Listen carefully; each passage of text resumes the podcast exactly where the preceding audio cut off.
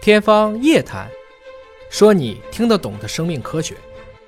欢迎您关注今天的《天方夜谭》，我是向飞，为您请到的是华大基因的 CEO 尹烨老师。尹烨老师好，向飞同学好，本节目在喜马拉雅独家播出。前一段时间，我们节目刚刚说过关于脱发这个问题，说这个日本专家研究了几十年，最后得出了一个结论，就是啊，跟啥都没关系啊，你什么洗发水啊，什么脱发露啊，都是白扯啊，就是你用与不用，脱发就在那里。但是现在呢，又有一个新的文章出来了，说找到了一个叫做 FGF 五的一个脱发基因。这个认知永远是颠来倒去、反来覆去的发生改变啊！ 如果真的是脱发也有基因的话，那是不是意味着我们治愈脱发应该不遥远了？两个问题啊，一个是科学经常会有这种我们叫螺旋式上升。嗯，过两天又好说了，这个原来只能解决百分之五的脱发问题啊，它能找到一部分的脱发病人，但不能说所有的脱发病人都是因为这个基因所导致的，这是一个。第二个问题呢，就是即使我找到了这个基因，你比如说像很多的基因，拿癌症来讲，KRAS 基因大家很早就发现了，嗯，这是一个从鼠源过来的一个这个成瘤的一个基因，它能促进癌症的发展。但即使是这个样子，针对 KRAS 这样的药物，在过去的这么多年。啊，始始终终的只有极少数的几种，嗯，可以针对它起作用。它不像说肺癌的 EGFR 啊做限流，我们好像只要对了它这一条通路，就是酪氨酸激酶类这一条通路，我只要想去抑制都可以。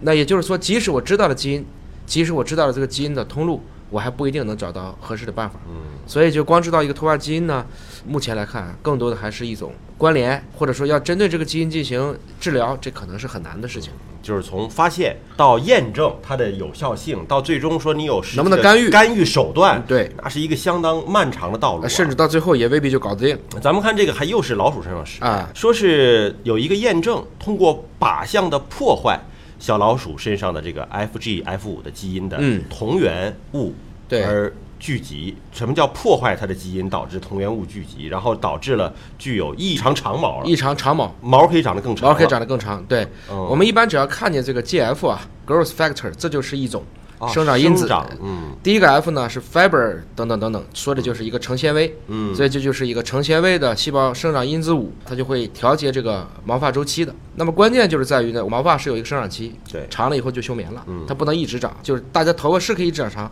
但不会无休止的长下去。嗯，那么他们以前做的实验呢，就是把这个小鼠的 FG F 五基因破坏掉，哦，嗯这个时候它就开始不休眠了，就可以长出异常长毛的哦就一这样直一个表生情。长。哎哦，，是这个意思，那你说人们为了自己的利益啊，还在谁身上做过实验呢？还在羊身上做过实验？没错呀，长毛羊啊， 产羊毛，啊对我去除这个基因之后呢，获得更高的羊毛产量，那羊毛就长了。包括宠物是嗯吧？长毛猫、长毛狗、长毛兔子、啊，我们知道那种安哥拉那种大型的兔子都是这种长毛哎，的。那猛犸象的长毛基因是不是也这个呀？啊，的确，这要撤职他们是打算让现代象长毛啊，来替代克隆猛犸象。那这个找到了之后，还有一个发现是什么呢？它被确定为雄激素性脱发，是对吧，？叫早发性雄激素性突发症啊！啊对，下面同学要好好读啊，啊。不是性脱发是吧？ 可能针对男性的这种秃发也会有影响。它是关联关系嘛，就它的这种 FGF 五，因为它很多位点啊，人群当中有不同的表情，我们称之为多态性。嗯，多态性就是说这个表情可以 OK，可以不 OK。